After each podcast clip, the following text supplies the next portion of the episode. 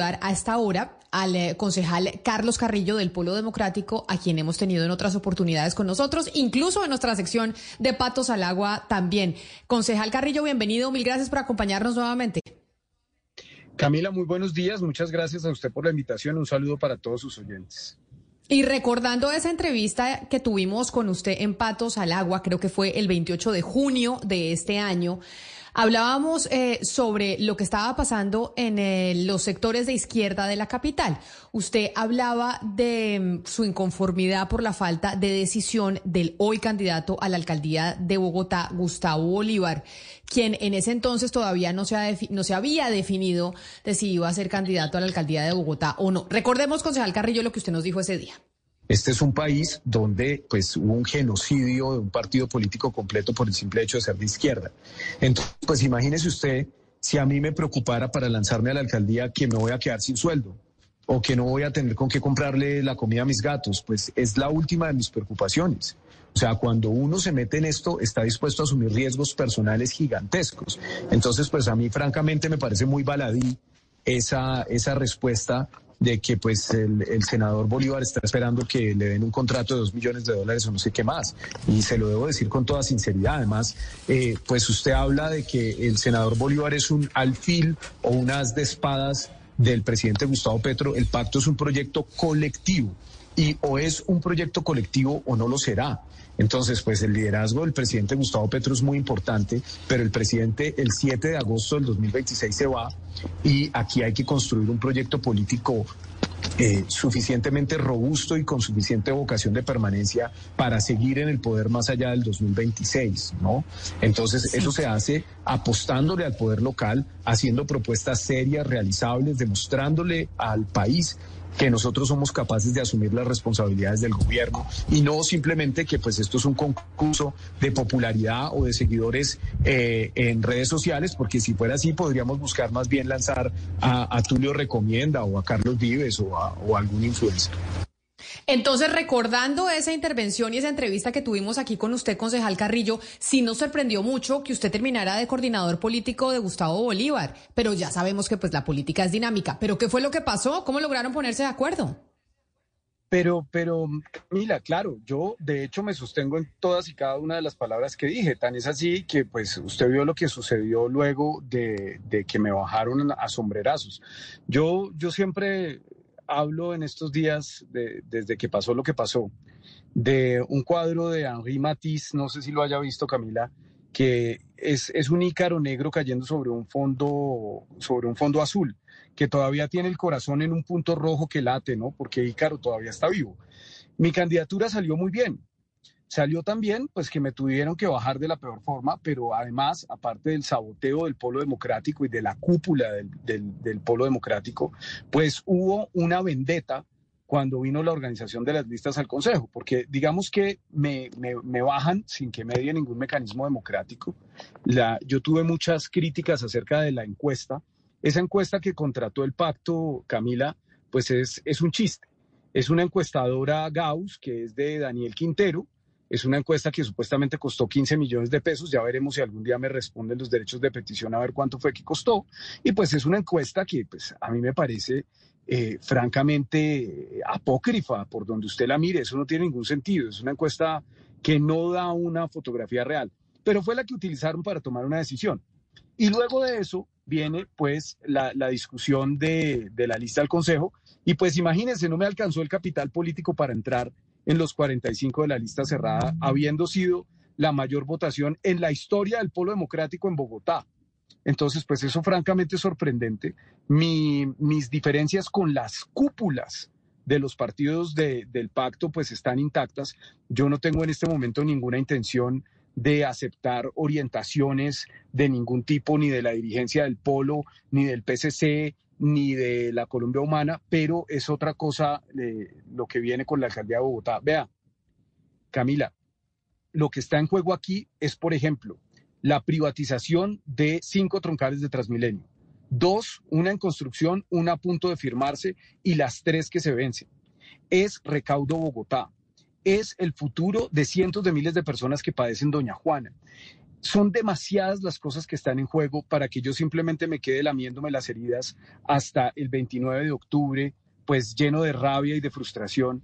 Yo aquí tengo que tomar una decisión como actor político y esa decisión es tratar de que nuestras ideas lleguen a la alcaldía de Bogotá. Y el único candidato de izquierda hoy, Camila, es el, el ex senador Bolívar, con quien he venido surtiendo unos diálogos eh, interesantes. Él está dispuesto a pero está dispuesto a aceptar cosas de mi programa. Pero realmente, concejal Carrillo, el único candidato de izquierda no es el, el, ex senador Bolívar, porque también Jorge Enrique Robledo podríamos decir que es una izquierda, no la del pacto histórico, pero también es una izquierda que está aspirando a llegar a la alcaldía de Bogotá. ¿Por qué por ahí a usted no le, no le sonaba?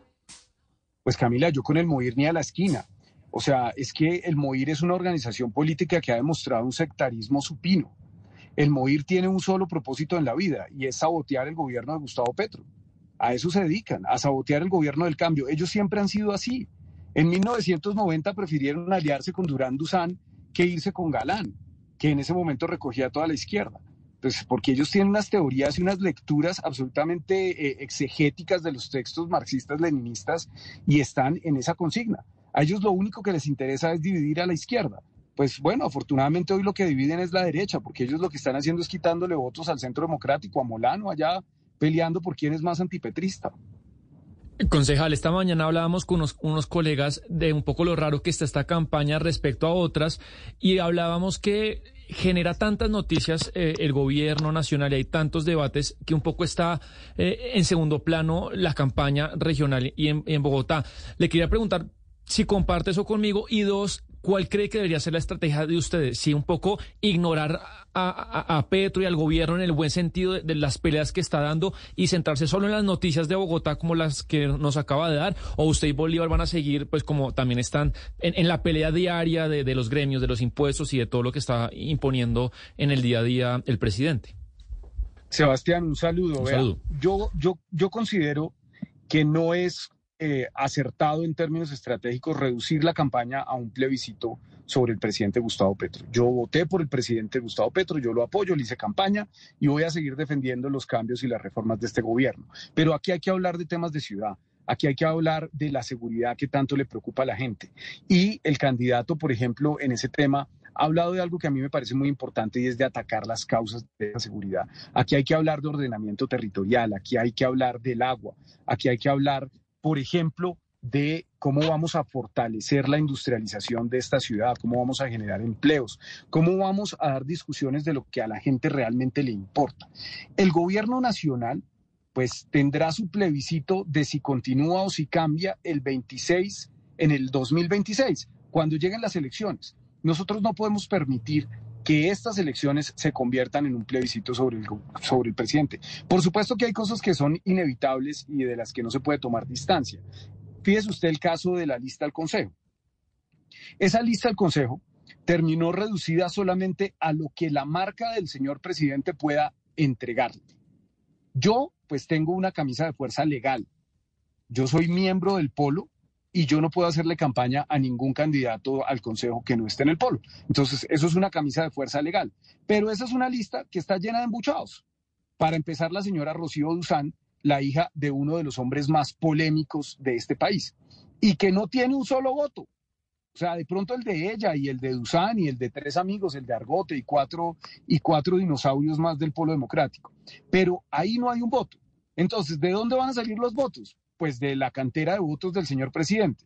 Si el señor presidente sigue con el 60% de desfavorabilidad para las elecciones de octubre, pues esa lista va a tener un número inferior de concejales. Si el presidente sube, pues la lista subirá, porque ahí no hay nadie, eh, pues bueno, prácticamente nadie, que, tuviera posibilidad de elegirse una lista abierta. Eso es una decisión que, aparte del de, el maltrato y de la venganza que se vio evidenciada ahí en mi contra, es una decisión que es políticamente antiestratégica.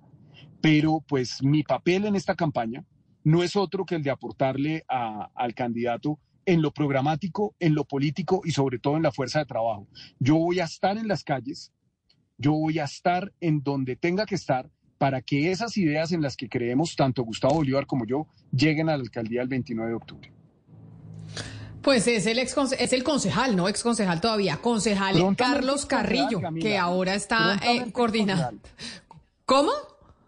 Prontamente ex concejal, porque recuerde que yo no pude ser candidato a nada por esa animadversión de las cúpulas de los partidos.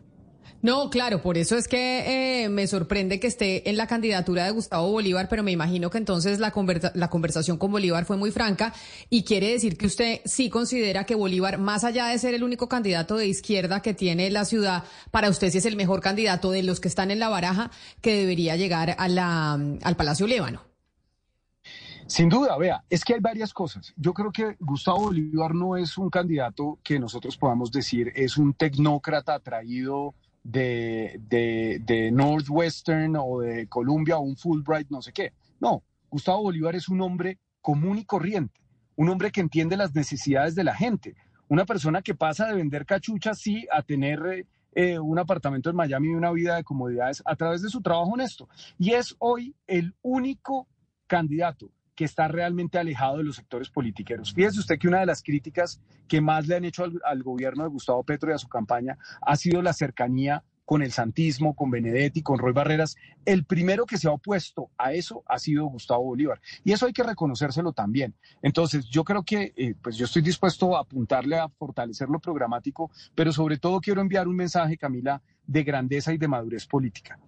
Lo que hicieron conmigo pues fue bastante injusto yo no estoy diciendo que voy a pasar la página porque no lo voy a hacer, pero sí voy a, aportar en la campaña a la alcaldía y hago énfasis y subrayo a la alcaldía. Es la única campaña en la que estoy tomando parte activa.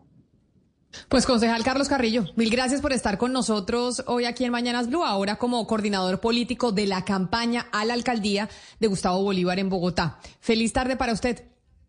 Camila, muchísimas gracias. Un saludo, Sebastián, y a todos los oyentes de Blue Radio.